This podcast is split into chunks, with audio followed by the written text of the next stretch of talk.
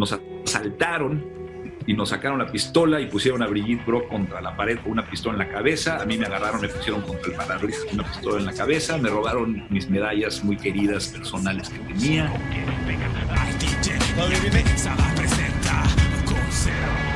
¿Qué, todavía vienen? Un chingo. Tápale la herida, tápale la herida ahí. No puedo, cabrón. Con el dedo, cabrón. Es mucha sangre, güey.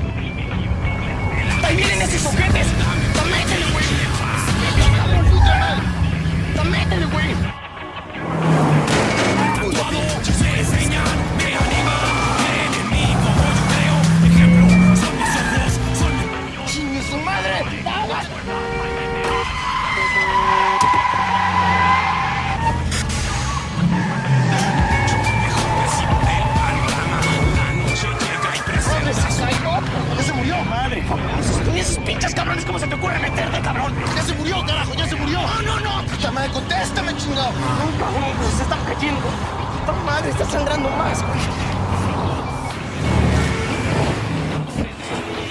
Espérate que la herida, cabrón. ¡Verga, verga, verga! ¡Agáchate, agáchate, agáchate!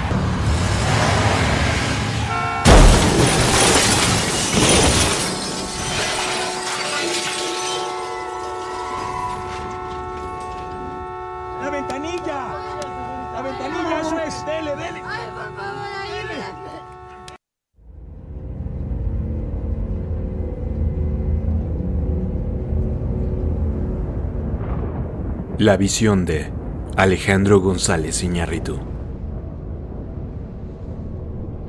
Aunque fui autodidacta, sé que nadie se hace solo. Alejandro nació el 15 de agosto de 1963 en la Ciudad de México, hijo de Luz María González Iñárritu y Héctor Gama, miembro de una familia de clase media, cruzó el Océano Atlántico enrolado en un carguero con 17 años y hasta los 19 viajó por Europa y África. Estos viajes ejercen una gran influencia en él como cineasta. En 1984 comenzó su carrera de locutor en la famosa estación de radio WFM con un programa que duraba tres horas. En el año de 1988 se convirtió rápidamente en el director. Durante cinco años realizó entrevistas a estrellas de rock y transmitió conciertos en vivo, convirtiéndose en un referente de la radio musical mexicana. En 1986 realizó estudios de cinematografía. En los años posteriores compuso música para seis largometrajes mexicanos. En 1990 dirigió la producción publicitaria de Televisa, la cadena de televisión más grande de México. Un año más tarde fundó su propia casa productora, Z Films.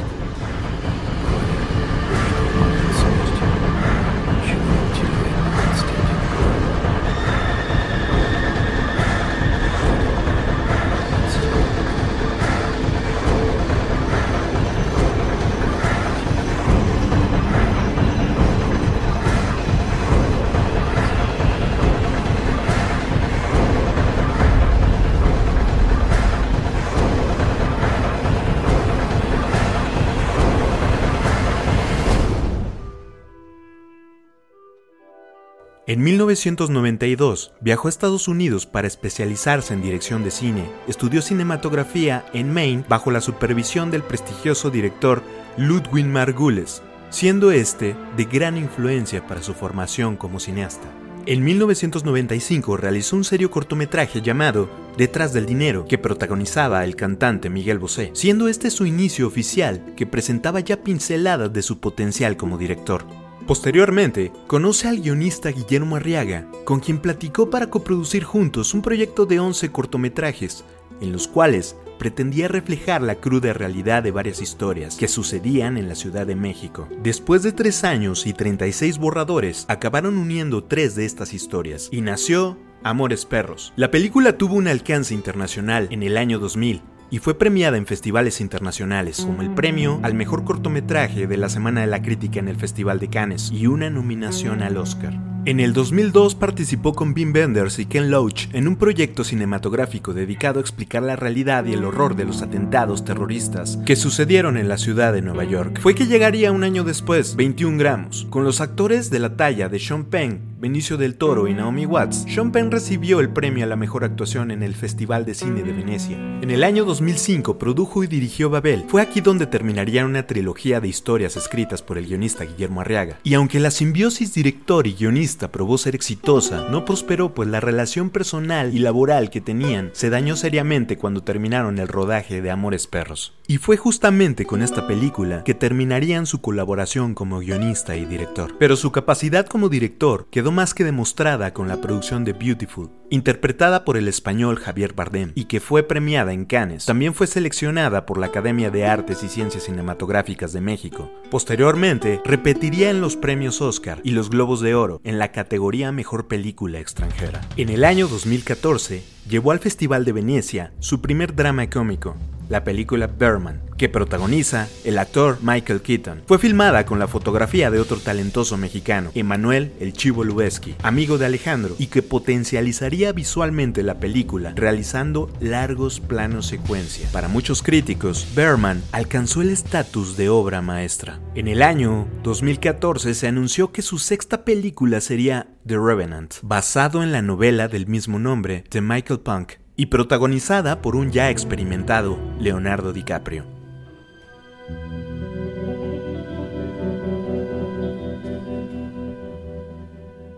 Ya no me interesa lo real, el cine debe tener elementos de ilusión y eso se está perdiendo en los filmes actuales. Arriesgado, comprometido, fiel a su estilo y siempre visionario, se ha mantenido actualmente como uno de los directores más influyentes de la historia del cine.